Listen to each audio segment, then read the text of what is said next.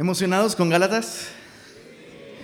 Me gustaría poner este tiempo en manos del Señor primero y después de esto entrar a nuestro estudio esta mañana. Eh, si me acompañas en una palabra de oración. Padre bueno, muchas gracias por esta gracia liberadora, santificadora que has derramado en nuestras vidas, Señor. Nos, nos has nos has dado todo lo que necesitamos, Señor. Nos escogiste antes de la fundación del mundo, Señor. Nos has comprado por medio del rescate que tu Hijo Jesucristo hizo en la cruz del Calvario. Y el día de hoy, Señor, todos nuestros pecados, pasados, presentes y futuros, han sido completamente saldados a aquellos que hemos puesto nuestra confianza en la perfección de Jesús. De modo que somos libres para no depender de nuestro esfuerzo, no depender de nuestra voluntad, sino depender de tu voluntad con la cual nos has hecho aceptos en el amado. Y pedimos que estas verdades se graben profundo en nuestros corazones, Señor. Y sabemos, Señor, que una serie completa en el libro de Gálatas no va a ser suficiente, Señor, para que terminemos de aprender esta lección tan importante de que es por gracia, Señor, pero ayúdanos a crecer en el entendimiento de esto durante esta serie, Señor, y háblanos abundantemente a través de esta carta. Lo pedimos para tu gloria en el nombre de Jesús. Amén, amén. Muy bien, la carta a los Gálatas, abre tu, Biblia ahí, por favor. Si tienes eh, en semilla ya un buen rato, probablemente... Eh, ¿Te ha sucedido que abres tu Biblia o, si dejas que tu Biblia se abra sola, se abre en Segunda de Corintios? ¿Verdad? ¿A cuántos les ha pasado? En la mañana yo estaba así de, a ver, a ver, Gálatas, y se abría en Segunda de Corintios y yo, que no, ya acabamos. Este, pero eh, la carta a los Gálatas, me gustaría, eh, a, manera de introducción, eh, esta parte es importante, es muy importante, sobre todo no solo para entender esta carta, pero si quieres profundizar en el estudio personal de esta carta, cosa que te animo a que hagas. Eh, pues las introducciones son, son eh, pepitas de oro que nos ayudan a navegar a través de cada libro de la Biblia. Así que eh, esta carta a los Gálatas, lo primero que debo aclarar sobre, sobre, sobre esta, esta región, Galacia, no tiene nada que ver con Star Wars. en, una en una Galatia muy, muy lejana. No, no tiene nada que ver. Galacia era una región bastante grande en Asia Menor. En aquel tiempo Asia Menor es lo que hoy se conoce como Turquía. Y eh, bueno, había varias ciudades eh, que, que, conformaban esta región. Y Pablo escribe a las iglesias en esa región. Entonces, ¿por qué esto es importante? Porque esta carta no va dirigida a una congregación local como la carta a los efesios, la carta a los romanos. No, esta carta va dirigida a una gran cantidad de iglesias que comenzó Pablo eh, a, fundar en esa región. Comenzó con tres. Tres iglesias son muy importantes en esta región y eh, sería bueno que sepamos cuáles son. Estas, estas ciudades primeras donde él fundó iglesias son Iconio, Listra y Derbe. Iconio, Listra y Derbe. Son tres de las ciudades eh, importantes donde él comenzó a plantar iglesias en Galacia. Ahora, ¿por qué esto es importante? Porque estas iglesias nos sitúan en el sur de Galacia. Y em, si, has estudiado un poquito más la Biblia a profundidad, eh, pues eh, te has dado cuenta que hay como todo un debate de si Pablo le escribió a la región norte, a la región centro, a la región sur, y hay todo, así toda una especulación y volúmenes enteros sobre si los Gálatas eran estos que venían de Gales originalmente, o si son los antiguos celtas. Pues para efectos de la carta, y para efectos de practicidad, lo único que necesitamos saber es que Pablo le está escribiendo a las iglesias que él fundó. ¿Y esas están en dónde? En el sur. Ahora, si eres regio, no te me achicopales. Nada, del sur no sale nada bueno. Así, pues al menos salió la carta, ¿no? La carta a los Gálatas. Entonces, eh, pues bueno, están en el sur. Esta vez no son del norte como los corintios, ¿verdad? Ok, entonces eh, Pablo le escribe, le escribe a una región, no a una iglesia en particular y acaba de suceder algo muy peligroso porque estoy sin celular y puedo predicar por los siglos de los siglos. Amén. Aquí está, aquí está. Nadie se espante. Nadie se espante, vamos a salir de aquí a tiempo. Entonces, eh, Pablo le escribe, a ellos eh, un, texto que nos da un poquito del trasfondo. Es, es bueno conocer el tipo de relación que Pablo tiene con quienes les escribe, porque nos ayuda a darle textura y peso a, la, a las cartas que él está escribiendo. Entonces, en Hechos 14 se, se, nos, se nos narra justamente el final de su primer viaje misionero échale el final de su primer viaje misionero. Eh, ¿Tú crees que sería especial para Pablo? O sea, fue su primer viaje misionero. ¿Cuántos recuerdan su primer date con su esposa?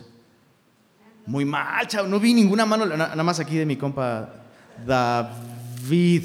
Exacto, nada más David. David levantó la mano. Un aplauso para David porque sí recuerda, sí recuerda su primer date. Tache para los demás, ¿no? Pero el, primer date, ¿no? El, primer viaje misionero de Pablo, pues claro que fue, claro que fue especial. Y al final, ahora, eh, bueno, no te quiero balconear, bro, pero ¿qué parte te gustó más del date? ¿La primera parte o ya al final? Pues ya al final, bro, pues claro. Porque al principio está uno todo así. Sí. ¿No? Todo nervioso, todo sacado de onda. Entonces imagínate al apóstol Pablo, ¿no? Su primer viaje misionero, ¿no? O sea, el cuate está como hallándose, descubriendo qué significa esta aventura de ir y predicar el Evangelio a todas las naciones, ¿no? Y, al final de su primer viaje el cuate ya está súper encarrerado. Puedes leer Puedes leer esos capítulos 13 y 14 y te vas a dar cuenta que definitivamente fue como, primero fueron a Chipre, de donde era originario Bernabé. Dicho sea de paso, Bernabé era el pastor de Pablo. Funcionaba como el pastor de Pablo. Interesante, interesante. Puedes escuchar esto en nuestra serie de hechos que vimos hace como 10 siglos. Este, pero er, era de alguna manera la autoridad espiritual de Pablo, por un tiempo fue su autoridad espiritual. Y, y Bernabé dice, pues vamos a Chipre, ¿por qué? Pues yo soy de ahí y allá hay unos empalmes buenísimos, no, y una carnita, ¿no? Y entonces van a Chipre. Entonces, si te das cuenta, el, el, viaje misionero empezó así muy como informalón, pero al final del viaje misionero vemos a Pablo profundamente enganchado y llevando mucho fruto. Ahora, en Hechos 14, la Biblia nos registra tres ciudades de Galacia importantes. ¿Cuáles son, familia? Iconio, Listra y Derbe. Chécate en el verso 1. Aconteció en Iconio, que entraron juntos en la sinagoga de los judíos y hablaron de tal manera, de tal manera, que creyó una gran multitud de judíos y asimismo de griegos. Mas los judíos, subraya esto en tu Biblia, que no creían, excitaron y corrompieron los ánimos de los gentiles contra quienes? Es importante. Vamos a ver mucho de esta tensión entre los que creen que creen y los que creen. Porque aquí están los judíos que creen, creen que creen. Pero están los que creen de verdad, los que creen en el Evangelio, en las buenas noticias del Señor Jesucristo. Y entonces los que creen que creen persiguen a los que sí creen. Bueno, la Biblia es menos complicada que yo, ¿no? Los que no creen, dice. los que no creían empezaron a excitar los ánimos de los gentiles contra los hermanos, los que sí creían. Verso 3. Por tanto, ¿no te sorprende el denuedo y el amor y la libertad de Pablo? Se detuvieron allí mucho tiempo. O sea, llegan a este lugar, los que no creen corrompen los ánimos de todos en contra de ellos y dicen, oye, todo el mundo está en nuestra contra. Sí, qué chido, ¿no? Hay que quedarnos un chorro de tiempo libertad. Libertad para no tener cuidado de su propia vida. Pablo dice en otra parte de Hechos, eh, eh, no considero mi vida importante como para mí mismo, con tal de que acabe la carrera. Eso es libertad, bro. Eso es libertad. Dice el, verso 3, eh, dice, hablando con denuedo, confiados en quién? En el Señor, el cual daba testimonio, esto es bellísimo familia, subrayalo en tu Biblia, daba testimonio a la palabra de qué? De su gracia. ¿Alguna vez, cuando eras chiquito, jugabas a decir palabras muchas veces? La misma palabra así, un chorro de veces. Por ejemplo, tenedor, tenedor, tenedor, tenedor. Eh, eh, di tenedor por más de una hora y va a llegar un momento en el que ya no vas a saber qué es un tenedor. ¿no? Tenedor, tenedor. ¿Qué es eso? ¿Quién sabe una palabra? Como que entre más repetimos una palabra, deja de tener sentido o significado para nosotros, ¿no? Gracia. Todo el mundo aquí hemos, hemos dicho esa palabra, gracia. Como cristianos, o híjoles, si eres un poquito como yo, hasta religiosamente a veces usamos esa, palabra, ¿no? Y, y no nos detenemos a considerar la profundidad y la belleza de lo que esa palabra significa. ¿Qué significa gracia? ¿Y por qué es importante entender la gracia? Porque Jesús da testimonio a la palabra de su gracia. Jesús no da testimonio a ninguna otra palabra, solo a la palabra de su gracia. ¿Qué es gracia? Gracia es favor inmerecido. Escucha esto. No solo inmerecido, inalcanzable. Eso es importante, chicos. Hay muchas cosas que yo no merezco, pero como dicen por ahí, consiéntete, ¿no? Date el gusto. Hay un chorro de cosas que yo no merezco, que si me esfuerzo, las alcanzo. Eso no es la gracia de Dios. La gracia de Dios es ese favor que no solo no merezco, sino con nada, con ningún esfuerzo, con ningún sacrificio podría alcanzar por mis propios méritos. Eso es gracia. Y Jesús da testimonio a eso, a la palabra de su gracia, allí en Galacia, a través de Pablo y sus amigos. Y dice el verso, verso 4, lee conmigo, y la gente de la ciudad estaba dividida. Ojo, eso es importante.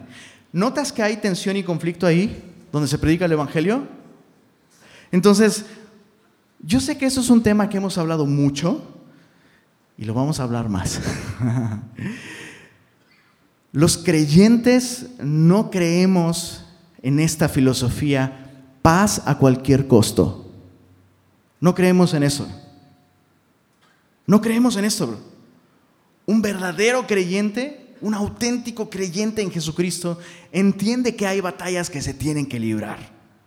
Entiende que hay cosas por las que vale la pena luchar.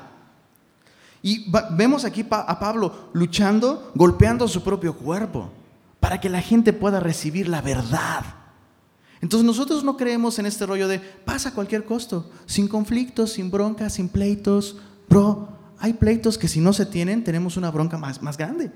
Significa que tenemos una bronca más grande. Cuando el creyente ha sacrificado la verdad de la gracia de su palabra, está en un problema muy grande. Ese es justo el tema de esta carta a los Gálatas, como vamos a ver más adelante. Estamos apenas en la introducción, dejándonos ver que allí en esa región donde Pablo predicó el Evangelio, desde el principio hubo una contienda, una división. Y aquellos que no creen, no nada más se quedan así, pues yo no creo, pero si tú crees, está bien por ti. El día de hoy hasta hay gente que habla así. Pero en ese tiempo, estas personas de Galacia no tenían esa filosofía. Y, y quiero que consideres esto.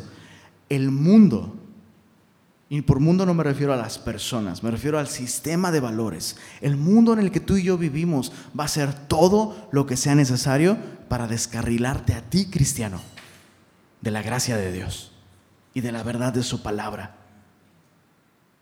Escucha esto. Entre nosotros, así, las personas que cada semana voltea y saluda que está a tu lado. Entre nosotros hay personas que si se descuidan a sí mismas pueden comenzar a tergiversar y pervertir la verdad del Evangelio y la comunión entre nosotros. Y vale la pena luchar por defender esto. Pablo está poniendo su cuerpo. Chécate, verso, verso 4.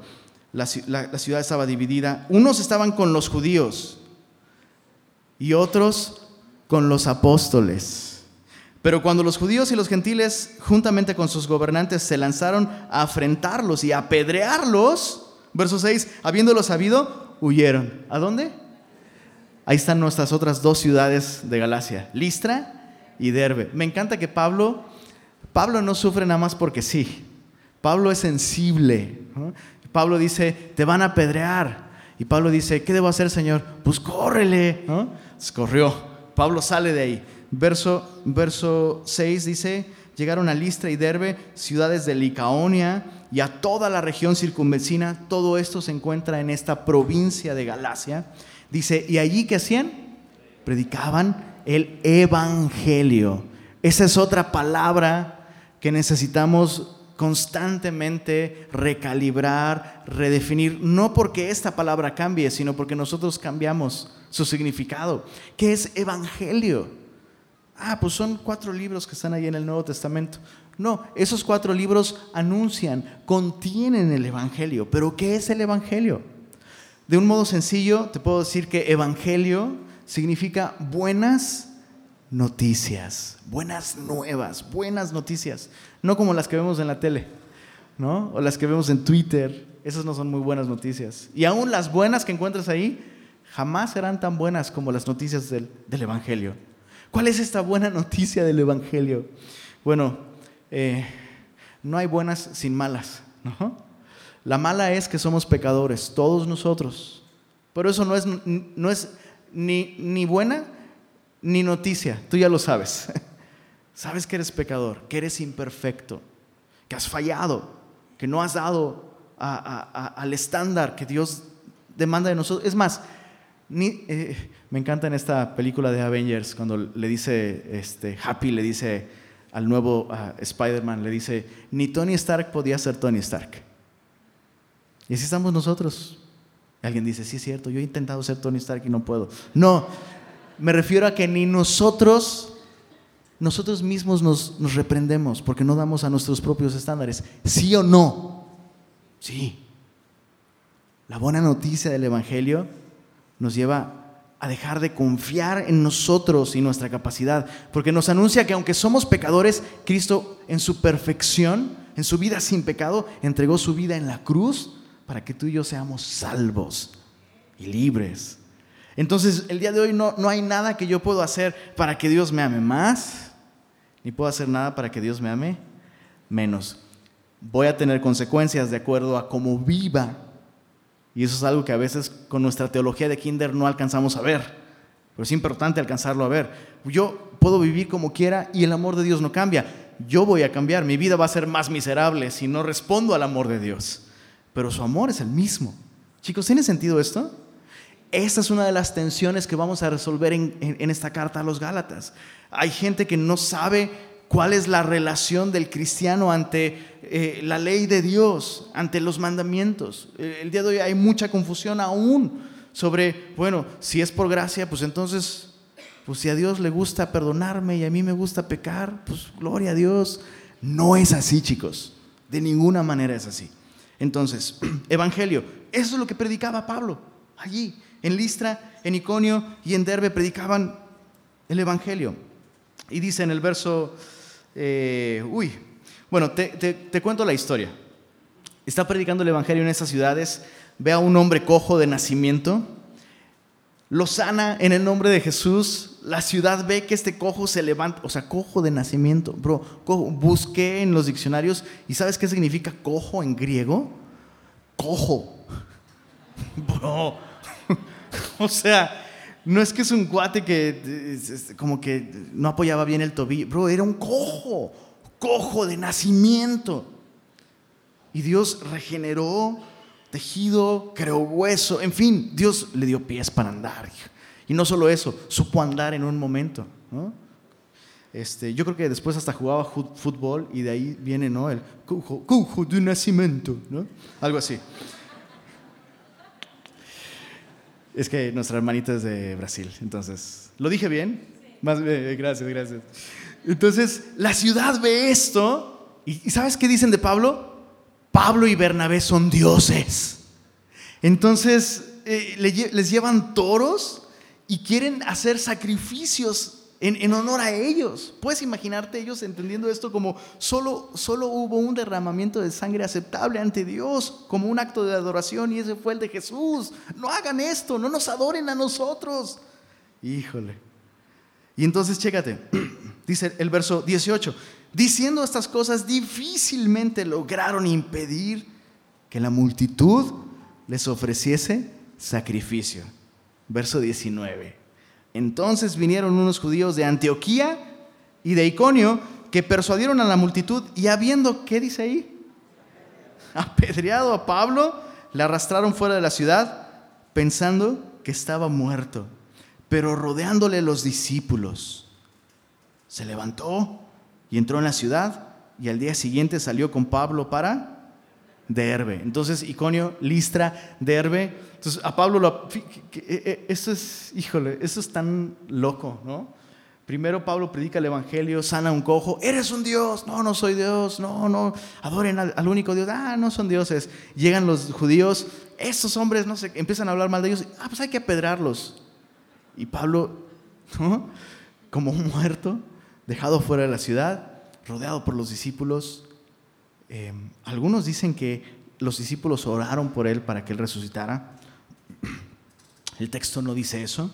Solo quiero aclarar que si algún día me muero, que seguramente va, hay un día para eso, si alguno de ustedes se atreve a orar para que yo resucite y Dios lo escucha, lo mando, lo mando en mi lugar, ¿eh?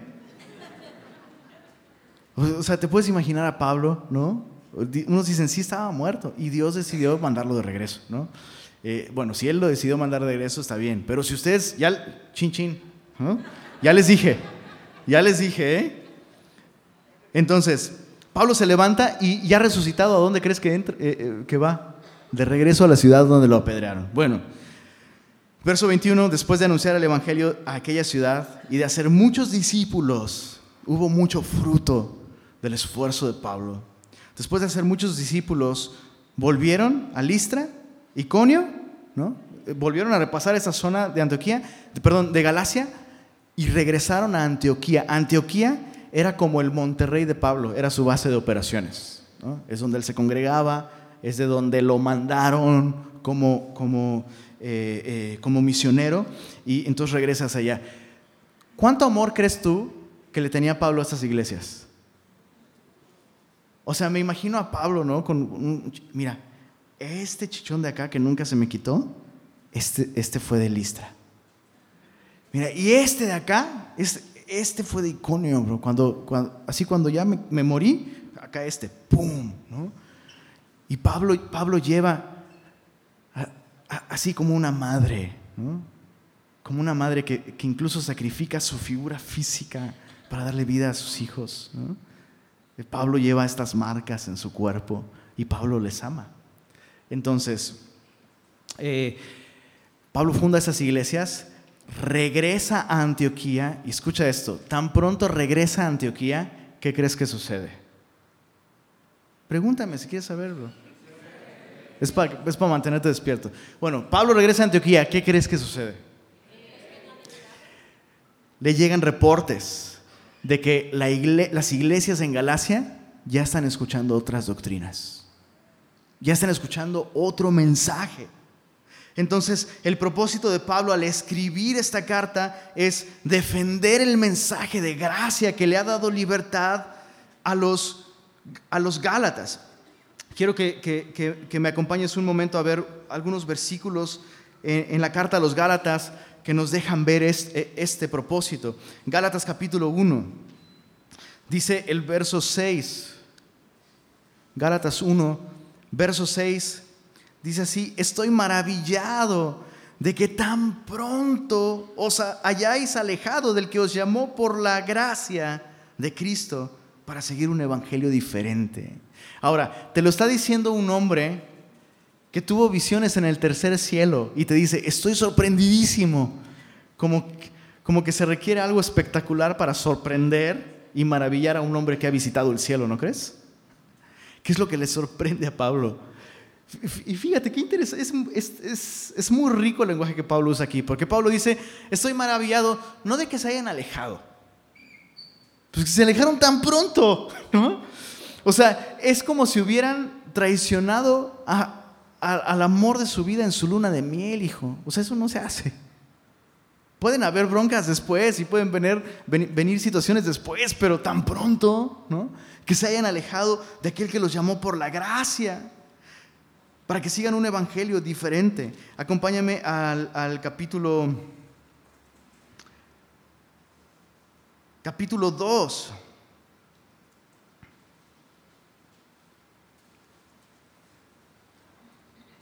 Dice eh, en el verso 2, pero subí, esto es a Jerusalén. Entonces checa en tu mente, en tu mente haz este mapita. esta línea de eventos. Pablo va a su primer viaje misionero, al final de su primer viaje misionero, planta las iglesias en Galacia, regresa, regresa a Antioquía. Regresando a Antioquía, le llegan estos reportes. Pablo escribe una carta. Es la carta a los, a los Gálatas. Pablo escribe una carta. Pero además, después de escribir esta carta, después va a subir otra vez a Jerusalén. Pero esta es la primera vez que va a Jerusalén eh, eh, regresando, eh, no, perdóname, no regresando del viaje a Antioquía, sino regresando de su conversión, ¿ok? Dice en, el verso, en el verso 2, dice, pero subí según una revelación y para no correr o haber corrido en vano, expuse en privado a los que tenían cierta reputación el evangelio que predicó entre los gentiles. Para aquellos que nunca han leído la Biblia, los gentiles son aquellos no judíos. Cualquier persona que no sea judía de nacionalidad, en la Biblia se le llama gentil. Entonces, subí, expuse en privado el, el, evangelio que predico entre los gentiles. Me llama la atención esto. ¿Por qué? Dos cosas muy importantes. La primera, porque a pesar de que Pablo recibió el evangelio por medio de una revelación directa de Jesucristo, eso es, único. Nadie más recibió el Evangelio de esta manera, del Cristo resucitado. Pablo no repara en someter el mensaje que él dice que recibió por revelación a la autoridad de otros. Interesante. O sea, Pablo no era un llanero solitario que, no, a mí nadie me cuestiona porque a mí Jesús me reveló.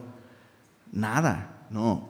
Pablo sube a Jerusalén a los que eran apóstoles antes que él. Pablo lo dice así. Y Pablo somete y dice, ¿estoy predicando bien? ¿Obtuve bien el mensaje? ¿Lo estoy entendiendo bien? Eso es importante. ¿Por qué? Hace tiempo platiqué con, un amigo que mm, eh, tiene la oportunidad de viajar por todo el mundo y observó algo que le llamó muchísimo la atención con respecto a los musulmanes. Eh, y, a la fe del Islam y todo esto, el, Corán y todo esto. Em, él es cristiano y él está muy bien cimentado en la, palabra de Dios, pero algo le llamó la atención y dijo, lo, que me llama la atención de esos cuates es que no, no andan con este rollo de, de yo pienso esto, yo pienso lo otro, yo pienso aquello, sino el Corán dice esto, el Corán dice el otro el Corán dice aquello. Eso no significa que ellos mismos no tengan malas interpretaciones en, en, sus textos. Lo que estoy diciendo es que hay una unidad teológica impresionante que deberíamos tener nosotros como cristianos. ¿Por qué no tenemos esa unidad teológica? Porque no leemos nuestras Biblias, chicos. Y yo quisiera que eso cambiara. Dios quiere que eso cambie y que tú y yo hablemos la misma cosa.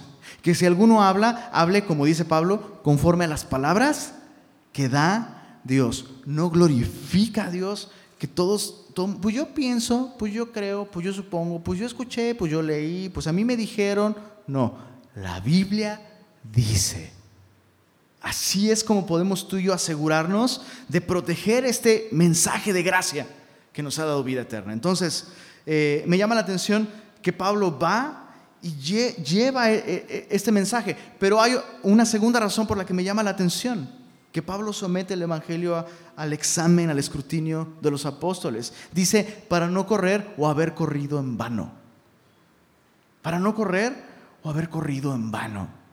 Entonces, Pablo Pablo no solo por el bien de, la, iglesia, sino por, fidelidad a su ministerio. ¿no? quiero estar predicando algo que solo son buenos consejos, o la gente se siente bien, pero no los, no los manda al cielo.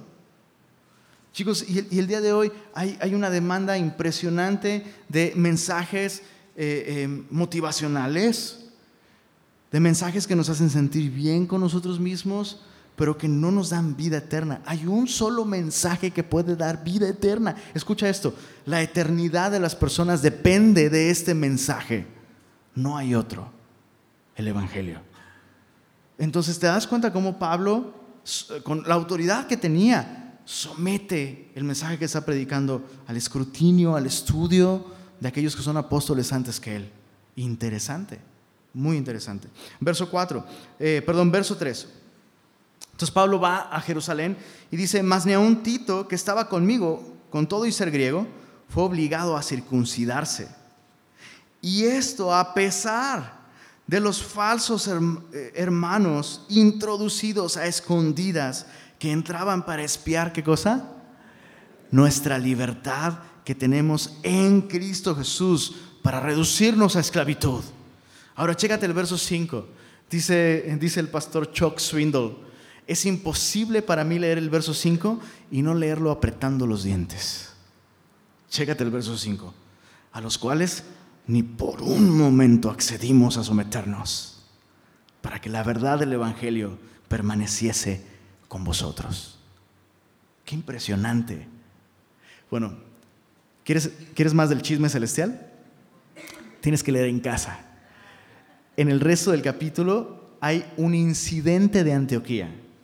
Entonces Pablo va a Jerusalén, predica el Evangelio, eh, los apóstoles le dicen, estás predicando exactamente el evangelio que nosotros conocemos. Le dan la diestra en señal de compañerismo y entonces empieza a haber como un cierto compañerismo entre eh, Pablo y, Pedro. Eh, probablemente la iglesia en, en, Jerusalén quiere conocer a la iglesia en Antioquía, entonces mandan a Pedro alguna vez. Pedro llega y está ahí en la carne asada, pásame la salchicha. Oye, pero es de cerdo no importa, el Señor hizo limpios todos los alimentos, no sé qué.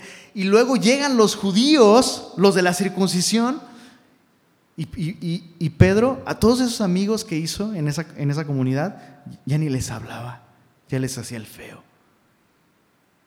Terrible. ¿Y, y quién crees que lo exhorta, bro? Pues, pues, pues, sí, ya estamos aquí para chismear a gusto. ¿eh? Gálatas 3, chécate, verso, verso 11. Dice, pero cuando Pedro vino a Antioquía, ¿podemos leer eso en voz alta, por favor? ¿Qué dice ahí? Le resistí cara a cara. Chicos, o sea, esto no es un rollo de, le di a entender, le, le hice así como, bro, le resistí cara a cara. ¿Has visto cuando se van a enfrentar los boxeadores? Que aparte yo no entiendo, a veces es como, ¿que le quiere dar un beso o qué? ¿No? Es como, o sea, ¿eso qué? ¿No? Pero es como mucha tensión, ¿no? Es como mucha tensión, ves, ves a los dos así, y el otro se le acerca y, y, yo me soltaría la carcajada si alguien me hace eso. ¿Qué onda contigo, bro? Pero aquí Pablo está diciendo, le resistí así cara a cara. ¿Qué le dijo?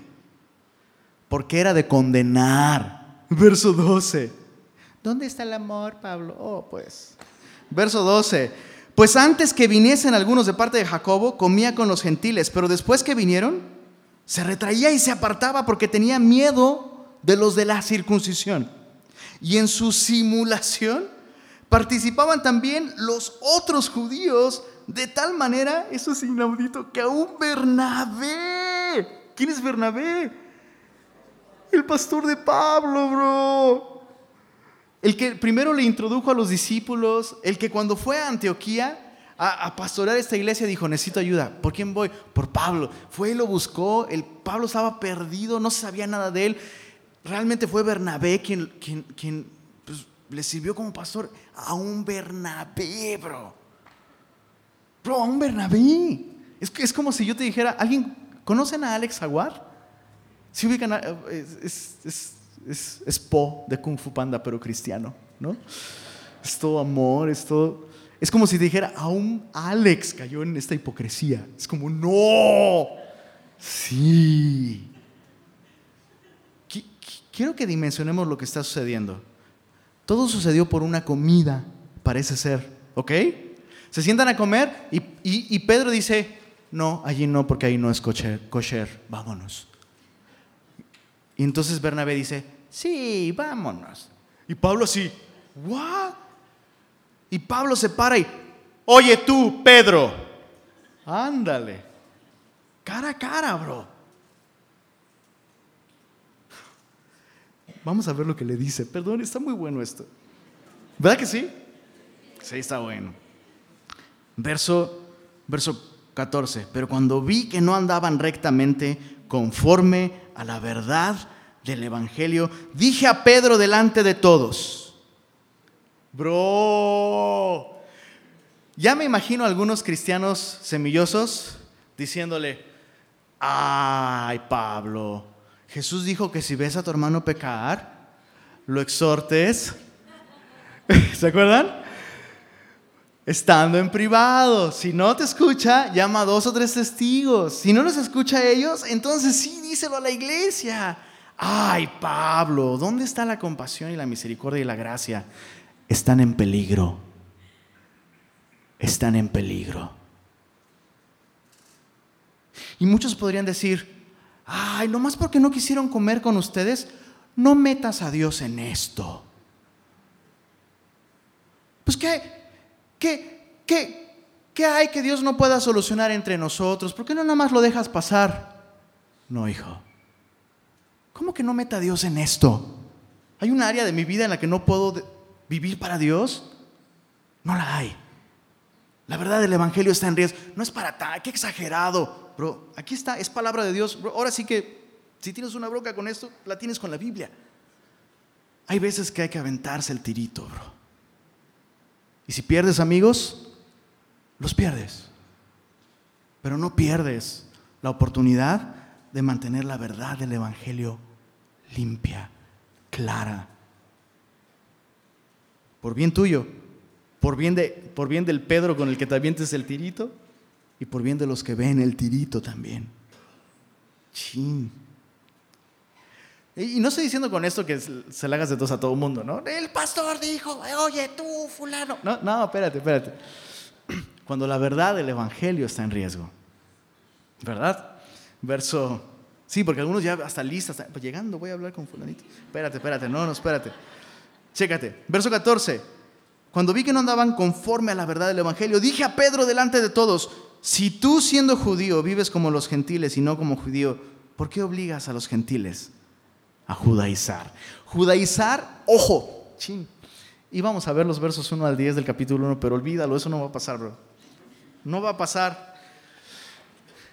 Pero esto nos va a servir de introducción. Y este es, Monterrey es un buen lugar para hablar de esto. Judaizantes. Es un buen lugar para hablar de esto, bro. Me va vuelo, bro. Hay una fuerte comunidad judía en este lugar. Gloria a Dios por ellos. Dios los ama. Dios los ama muchísimo. Son su pueblo. Aun cuando no le conozcan, aun cuando no le crean, aun cuando rechacen a Jesús, el Señor los ama. Son su pueblo, el Señor no los ha desechado. Pero, pero, hay un fuerte movimiento que ha, tomado distintos nombres. Eh, el día de hoy se lo conoce como el, movimiento de las raíces hebreas. ¿Qué, presenta este movimiento? Básicamente es lo mismo que judaizar. Ahorita vamos a hablar un poco más de eso para comprenderlo mejor. Pero judaizar es muy chistoso porque es una palabra que no existía en el vocabulario griego. Básicamente Pablo inventó esta palabra y le puso al, al gentilicio de judío, ¿no? Le puso un verbo judaizar. Eh, el día de hoy sí podemos usar ese, término, ¿no? Como mexicanizar, ¿no? Una cosa así. Pero en ese tiempo no existía esa palabra. Entonces, la idea es... Es irónico, o sea, es, café descafeinado.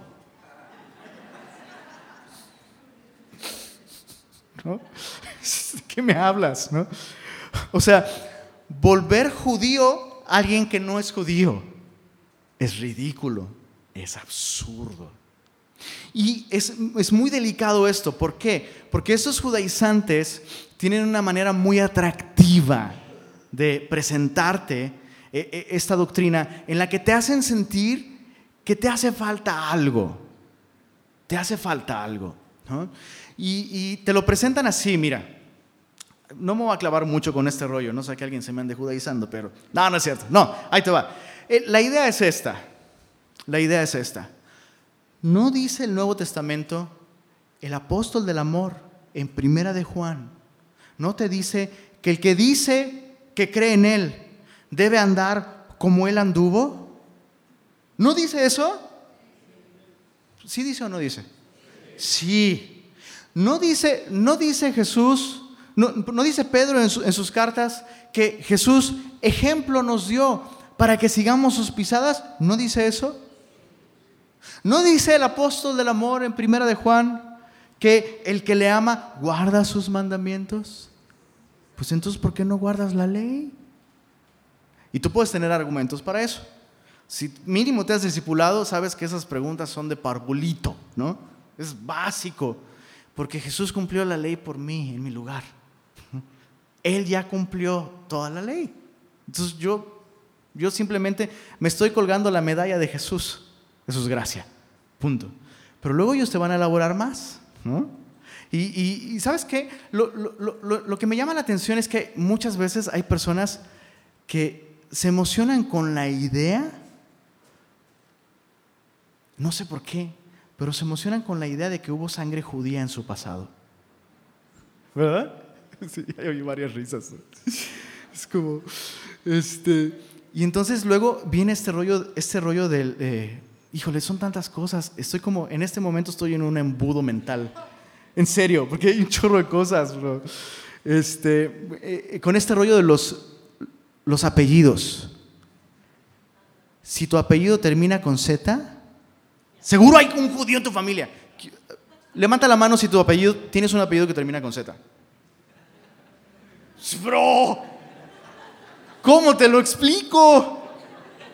O sea, o sea, mi, mi, apellido termina con Z, pero traigo el nopal tatuado en el alma, bro. O sea, no manches.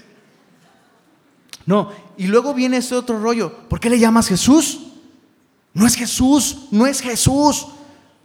¿Sabías que Jesús significa caballo? Le estás orando a un caballo. ¿Quieres orarle a un caballo? El caballo es tu suficiente salvador. ¿Sabes cómo se llama? ¿Sabes cómo se llamaba Jesús? Así, no, pues no que no es Jesús. Bueno, tú me entiendes. ¿Sabes cómo se llama? Y tú le dices, ¿no? Yeshua. No, no, no, no, no, no. Yeshua. ¿Ah? como, y, es como, wow, yo no sé decir como él. Supongo que necesito ir a su iglesia, ¿no? Y, sabes qué, ya, ya logras decir eso y ya hay alguien en tu iglesia que no sabe eso que tú sabes y tú te sientes muy especial supongo que soy un mejor cristiano que este que todavía le llama caballo. ¿No? Terrible. Ahora, observa, el, observa la progresión. Observa la progresión.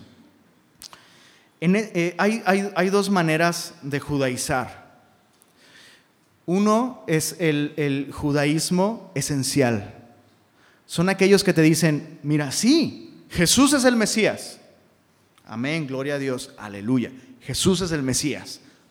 Pero necesitas ser judío primero para poder ser cristiano después. Necesitas ser judío primero para ser cristiano después. ¿Por qué? Porque Jesús no fue enviado sino a las ovejas perdidas de Israel. Ahí está en la Biblia. Mala interpretación pero es lo que te van a decir.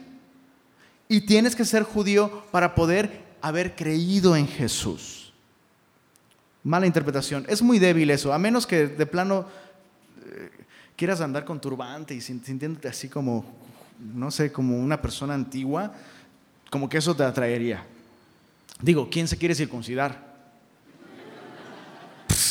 ¿No? o sea, y la, y, y la, segunda, la segunda manera de judaizar ya no es el judaísmo esencial, es esencial para que seas salvo. Si es por, fíjate qué loco, ¿no? O sea, si es por fe, pero primero hazte judío. Pues ¿qué no es esa una obra? Pues sí, pero así es, te van a decir. El segundo es el judaísmo complementario. No, no es esencial para la salvación. Puedes ser cristiano sin haberte judaizado, por supuesto.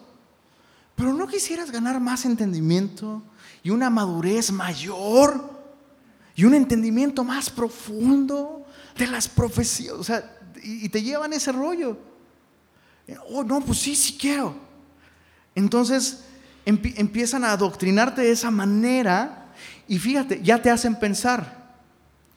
No es que es esencial ser judaizante para ser salvo, pero es Jesús más conocimiento, cultura, dominio de las tradiciones judías, me va, me va a dar un cristianismo de primera clase.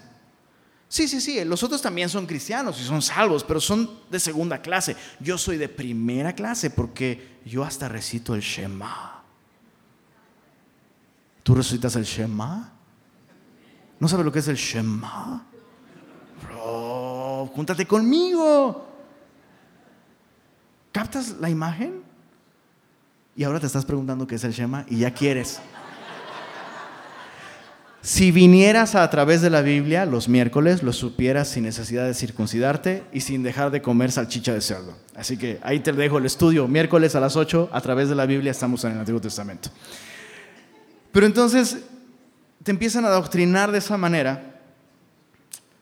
Y entonces el paso siguiente es, el Nuevo Testamento está bien, pero ¿sabes qué? Gálatas interesante. Específicamente Gálatas, ¿eh?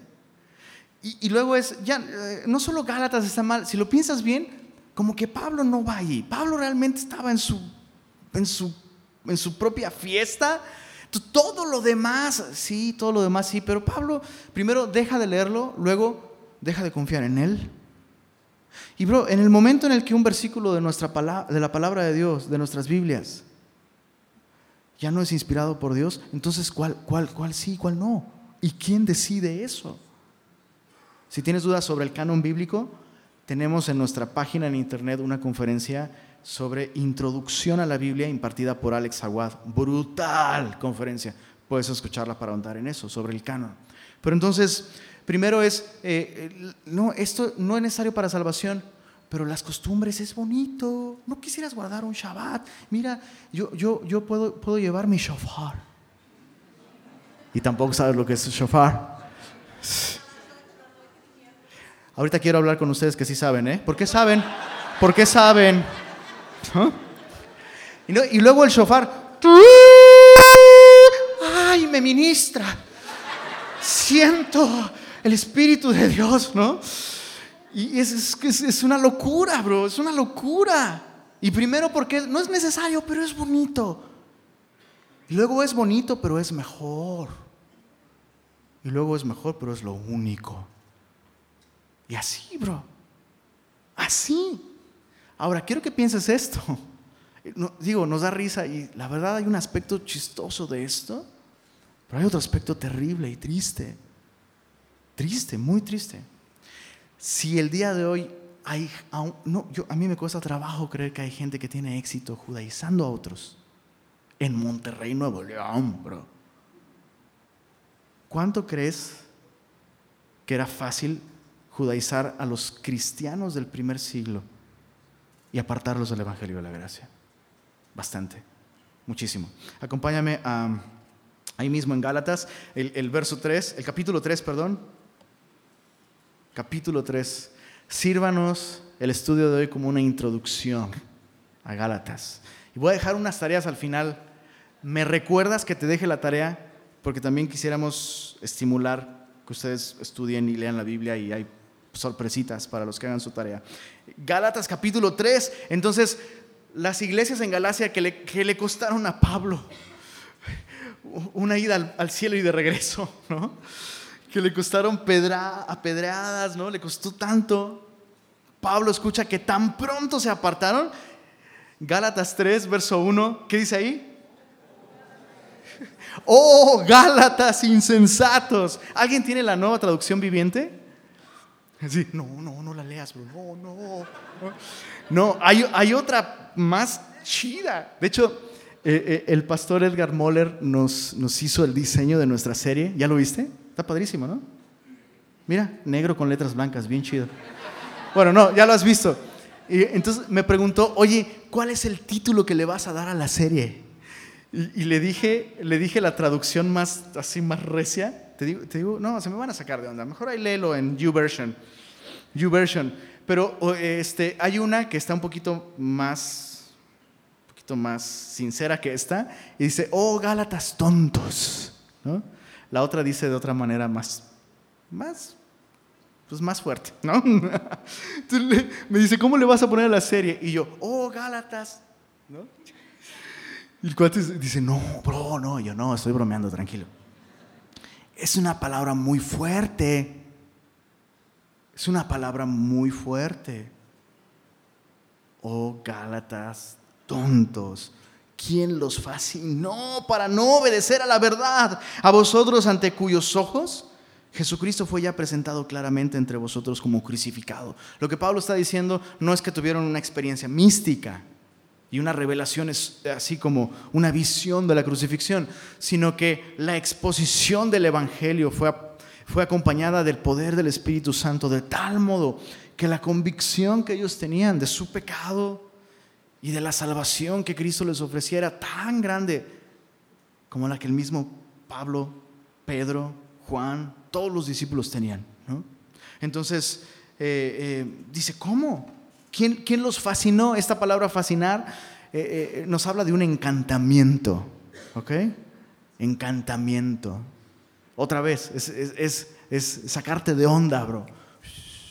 mira, shofar, shama, ¿no? Y ay, suena como élfico y como me gusta el Señor de los Anillos, enséñame más, ¿no? No, bro, no. Te están fascinando. Te, te, están, te están timando, bro. Verso, híjoles, verso 10. No, perdón, verso 3. Tan necios sois, tan tontos sois, habiendo comenzado por el Espíritu, ahora vais a acabar por la carne. Verso 10, porque todos los que dependen de las obras de la ley están bajo maldición de la, de la ley. Perdón, ¿Cuántos están bajo maldición de la ley? Todos los que qué. Eso es bien importante. Ojo, hace un momento te dije, si quitamos unas partes de nuestra, de nuestra Biblia, pues entonces, pues cuáles sí, cuáles no. Debe, debe ser toda. Chécate, esto hice mi tarea, bro. Hay un ministerio de entre todo este movimiento de judaizantes, hay uno que es relativamente sólido a la hora de presentar sus argumentos. Todos los demás son argumentos muy débiles, pero hay uno especialmente que es muy sólido. Y uno de los argumentos es, justamente ese. Y, este hombre al presentar su invitación a volver a las raíces hebreas, lo que dice es, los judíos, perdón, los cristianos evangélicos de hoy, han desechado el Antiguo Testamento. Los cristianos evangélicos de hoy han desechado el Antiguo Testamento. Y Jesús es la palabra de Dios. ¿Estás de acuerdo conmigo? Jesús es el verbo. Jesús es la palabra. Chécate, estamos de acuerdo con eso. Luego dice, entonces podemos decir que Jesús era una Biblia caminante. Porque el verbo se hizo carne y anduvo entre nosotros. Entonces Jesús era una Biblia que caminaba y que hablaba y que... ¿no? Y ahí, ahí ya nos perdimos, bro. Ahí ya nos perdimos. Jesús es el verbo encarnado de Dios, pero Jesús no es la Biblia. La Biblia no sangró en una cruz. Eh, el verbo es preexistente. Jesús existe antes de la creación. En el principio era el verbo. La Biblia, tal como la, conocemos, comenzó a redactarse y recopilarse a partir de Moisés. Entonces, no, sí puedo decir, Jesús es la palabra de Dios, pero no puedo decir, Jesús es la Biblia. Entonces, si rechazas el Antiguo Testamento, estás rechazando la mitad de Jesús. ¿Puedes entrar al cielo si no has creído en la mitad de Jesús? Es como, bro, es mal, una mala, es, es filosofía eso, mala filosofía, muy bien presentada, muy bien presentada, pero mala filosofía. Quiero que observes otra vez, con esto en mente, lo que pensamos acerca de la ley. La Biblia nos dice y Pablo nos dice que la ley es perfecta, que la ley es buena, ¿ok? Que la ley refleja el carácter y la, eh, eh, eh, la mente de Dios, ¿no? El, el, carácter de Dios. Pero, checa lo que dice ahí, leámoslo con mucha atención. Verso 10, porque todos los que dependen de las obras de la ley están bajo maldición. Pues escrito está, maldito todo aquel que no permaneciera en todas las cosas escritas en el libro de la ley para hacerlas. Entonces, los cristianos no hemos desechado el Antiguo Testamento. No hemos desechado la ley, pero no dependemos de las obras de la ley para nuestra salvación. Por eso puedes cada domingo comerte tu carnita, término medio o rare, para gloria de Dios. Y por eso puedes, en medio de tus fracasos, en medio de esos momentos bajos en tu caminar como cristiano, ¿hay alguien que tiene momentos bajos en su caminar como cristiano? ¿Somos constantes todo el tiempo? ¿Nuestro desempeño es perfecto ante el Señor? No. ¿Qué me sostiene a mí cuando veo que he fallado? Su gracia. Que no dependo de las obras de la ley. Vamos, vamos a profundizar en, el, eh, eh, en esto de la ley conforme estudiemos Gálatas. ¿Cuál es el lugar de la ley? ¿Cómo, cómo nos relacionamos con ella? Vamos a entenderlo mejor. Pero eh, entonces Pablo le escribe a esta iglesia en este, en este tono. Muy intenso, ¿verdad? Es muy intenso, ¿no? O sea, Gálatas, ¿a, cuántas personas tienes la confianza de decirle, ay, eres retonto, bro?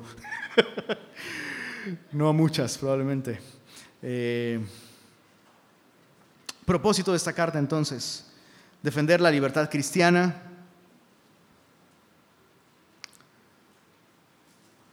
La aplicación para nosotros sería la siguiente, y terminamos con esto en, en Gálatas 2.21. Terminamos con esto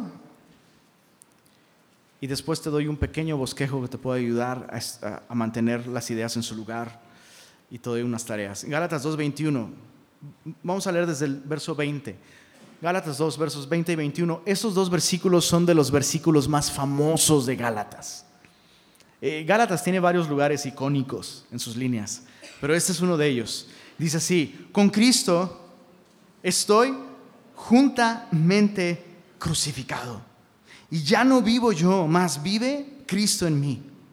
Y lo que ahora vivo en la carne, o sea, en este cuerpo, lo vivo en la fe del Hijo de Dios, el cual me amó y se entregó a sí mismo por mí. Fíjate lo que Pablo está diciendo. Suena glorioso, suena bonito, hasta podría sonar inspirador pero es muy profundo, es algo que debía llevarnos a pensar. Pablo dice, con Cristo estoy juntamente crucificado. Lo que Pablo está diciendo es, cuando Cristo murió, yo morí. Yo estoy allí con Él. ¿Es esto literal? La respuesta sería, no. En el momento en el que Pablo puso su confianza en Cristo, la muerte de Jesús se volvió ante los ojos de Dios la muerte de Pablo. Vaya que Pablo merecía morir. Pablo persiguió a la iglesia. Pablo arrastraba, él mismo lo dice, escucha esto, arrastraba hombres y mujeres hasta la cárcel y los forzaba. Eso implica el uso de violencia. Los forzaba a blasfemar. Y un día Pablo, empeñado en esta tarea, eso lo puedes ver en Hechos 9, Jesús le sale al encuentro. Pablo va hacia Damasco con cartas, con autoridad de los, del sumo sacerdote y del concilio en Jerusalén, para seguir haciendo eso, apresar cristianos. Y Jesús le sale al encuentro. Y Jesús le pregunta, Pablo, Pablo, ¿por qué me persigues? Y ahí está, bro. Ahí está. El perseguidor de la iglesia está ante aquel que está persiguiendo. Y Jesús le pregunta, ¿qué onda? ¿Por qué? Pablo no tiene ninguna respuesta. Pablo hace dos preguntas como respuesta. Muy interesantes, bro. ¿Quién eres, Señor? ¿Qué quieres que yo haga? ¿Qué es eso, bro? Escucha esto. Eso es el resultado de la gracia.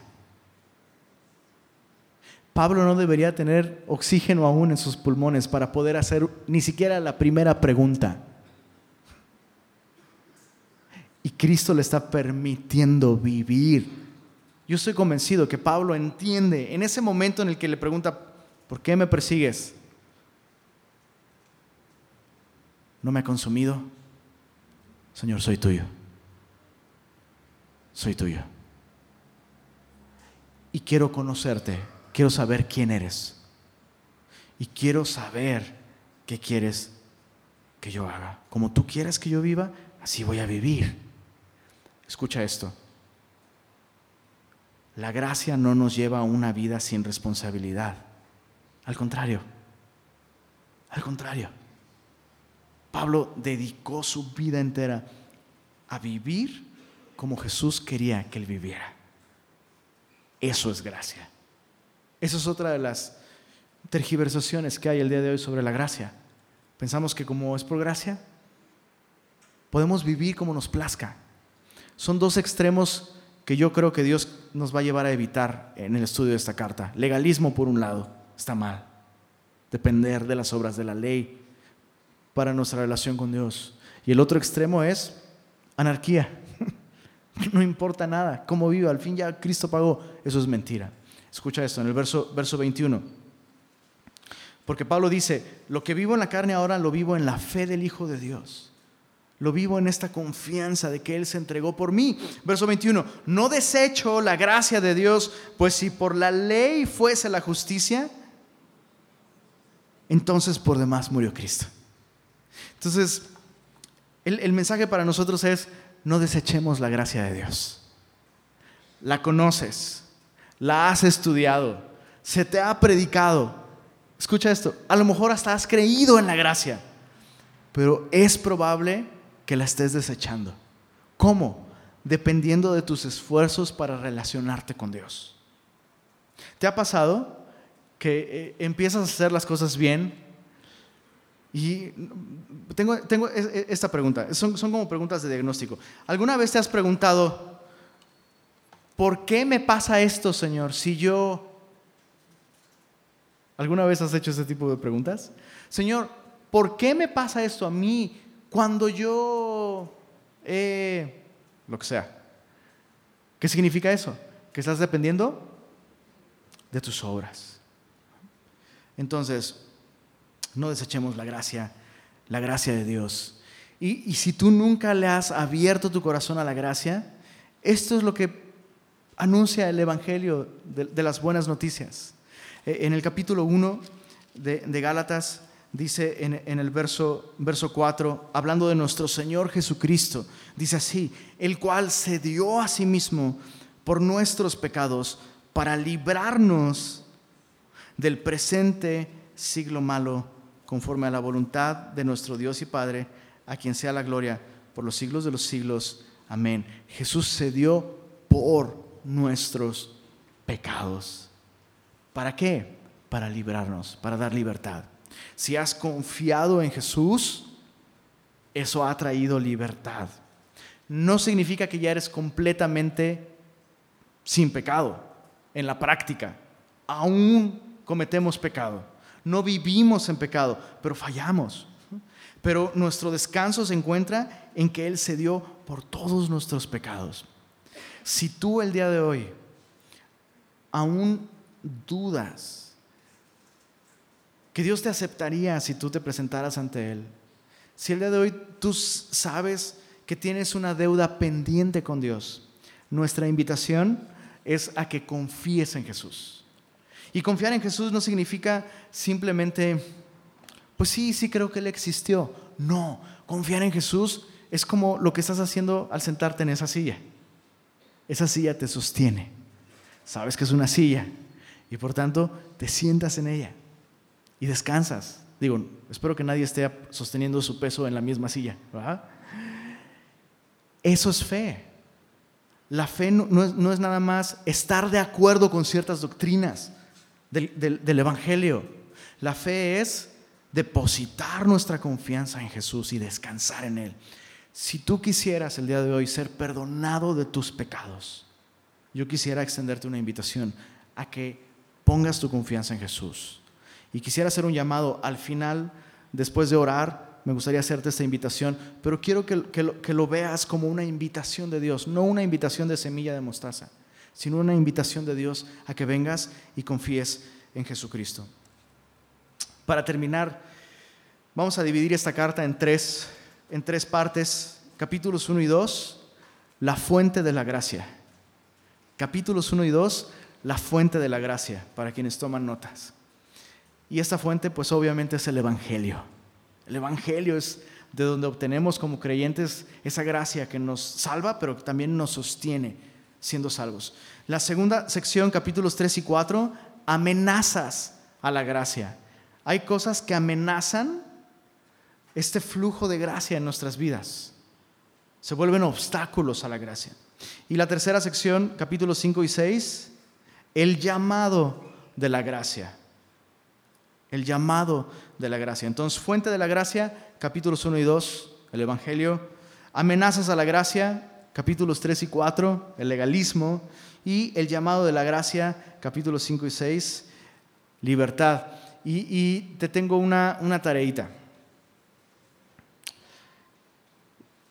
¿Sabías que esta carta a los Gálatas se lee en 20 minutos? 20 minutos, Pasas más tiempo refrescando tu timeline en Twitter o en Facebook. No, no hay nada nuevo, no hay nada nuevo, no hay nada nuevo. ¿Ya le dio like? No le ha dado like. No 20 minutos ahí, bro. Puedes leer todo Gálatas en 20 minutos. Palabras que sería bueno contarlas, ¿ok? contarlas. Libertad y gracia. Libertad, gracia y Jesucristo. Identifica esas palabras y cuéntalas. Y la próxima semana, si las tienes correctas, algo te vamos a dar. Un aplauso mínimo. No, te, vamos a dar un regalito. Un regalito. Pero tienen que estar bien, bro. Si no están bien, no hay regalito. No, pues no, que no es por gracia, que es por gracia. Pues no, esta parte no es por gracia, te tienes que esforzar. Eh, eh, y, te quiero sugerir esta, esta otra tarea. Transcribamos Gálatas. Dedica tiempo en la semana a irla transcribiendo. O sea, que, que transcribas toda la carta. Sí, sí, eh, algunos me ven como, sí, que la escribas en otro lugar con tu propia letra y mano. No, no, no así, bro, no así. Así, agárrate una, cómprate una libretita chida y el único requisito es que la transcripción sea legible. Ya no te pido letra bonita, bro, ya no. Pero que se entienda, bro, que no estén lenguas, porque, ¿no? Así, que, que se entienda. Y quienes terminen su transcripción también les vamos a dar un, un, un alguito. ¿Va? Venga, oramos. Padre, gracias por esta esta carta maravillosa, Señor, que nos, nos recuerda desde el principio, Señor, la importancia de mantener nuestra vida descansando en los esfuerzos, la obra, los sufrimientos de nuestro amado Salvador Cristo Jesús. No queremos desechar la gracia, Señor, y dejar de depender en ningún momento de lo que Cristo hizo por nosotros. Señor, y, una vez más, queremos agradecerte que hayas cumplido tus promesas de enviar a aquel que con su propia sangre pagaría todos nuestros pecados, no solo para librarnos de la culpa, Señor, sino para traernos libertad del presente siglo malo. Y pedimos esto, Señor, que mientras dedicamos tiempo a leer esta carta cada semana, algunos a transcribirla, Señor. Que abras nuestros ojos para ver con claridad cuán abundante, cuán grande, cuán divina es tu gracia, Señor. Es imposible que este mensaje de gracia fuese concebido por mentes humanas, Señor. Y una vez más, nos conmovemos ante eso, Señor, que hayas escogido salvarnos por la gracia de tu amado Hijo. Por favor, Señor, llévanos a esa libertad que tu gracia produce. Y líbranos, Señor, de cualquier doctrina, de cualquier filosofía, de cualquier idea que nos aparte de esta gracia salvadora y sustentadora que nos ofreces en Jesús. Amén.